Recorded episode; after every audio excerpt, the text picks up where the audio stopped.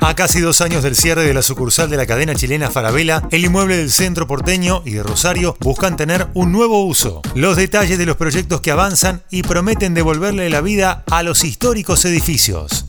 Soy Fernando Bolán y esto es Economía al Día, el podcast de El Cronista, el medio líder en economía, finanzas y negocios de la Argentina. Seguinos en nuestro canal de Spotify y escuchanos todas las mañanas.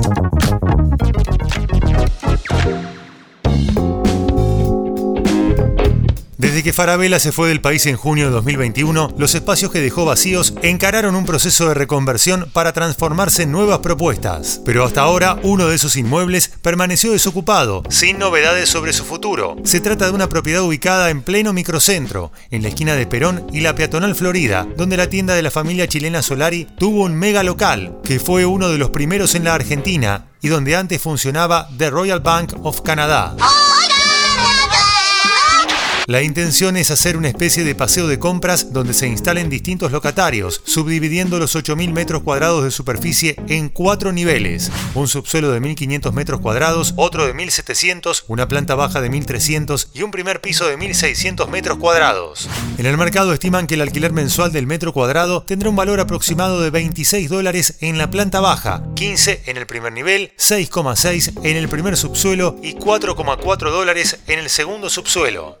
Conversación con el cronista, un agente de retail broker de LJ Ramos Brokers, la compañía que tiene a cargo la búsqueda de interesados que quieran radicarse allí, nos explicó que una de sus estrategias comerciales es dividir cada nivel con un máximo de tres empresas por planta. Las mismas podrán elegir la superficie que más se adapte a su fin.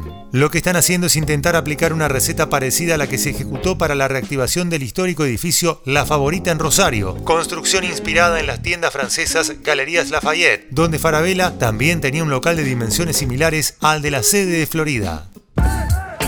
En el caso santafesino, está prevista la apertura de un shopping para mayo de la mano del holding vinculado a Fisherton Plaza, el centro comercial situado frente al aeropuerto a 20 minutos de Rosario. Tomando como ejemplo ese antecedente, LJ Ramos busca un interesado en comprar o alquilar la propiedad para administrarlo y subarrendarlo a las marcas que abran allí locales. Aunque algunos players apostaron por el modelo comercial de tienda departamental, como el caso de Landmark, que en junio pasado abrió su primer local con este formato en el Shopping Unicenter, Galloso advirtió que el mercado no parece estar dispuesto a que un solo jugador institucional absorba el total de la superficie es que por el contexto no hay operadores que busquen locales de esta envergadura. Más allá de que todavía el microcentro no logró ponerse de pie tras la pandemia, en el sector hay optimismo sobre la posibilidad de que se concrete el proyecto, que cuenta con un amplio frente emplazado en la esquina, con accesos peatonales a pasos de la línea B de subte y cerca de la avenida 9 de Julio, Corrientes y Alem. La propiedad tiene aire acondicionado central, frío-calor, red de incendio, luminarias, CCTV y grupo electrógeno. Cuenta con un núcleo de circulación vertical central que vincula las plantas por escalera mecánica y ascensor. Además, tiene ascensor de servicios, montacargas y escaleras secundarias. Esto fue Economía al Día, el podcast de El Cronista.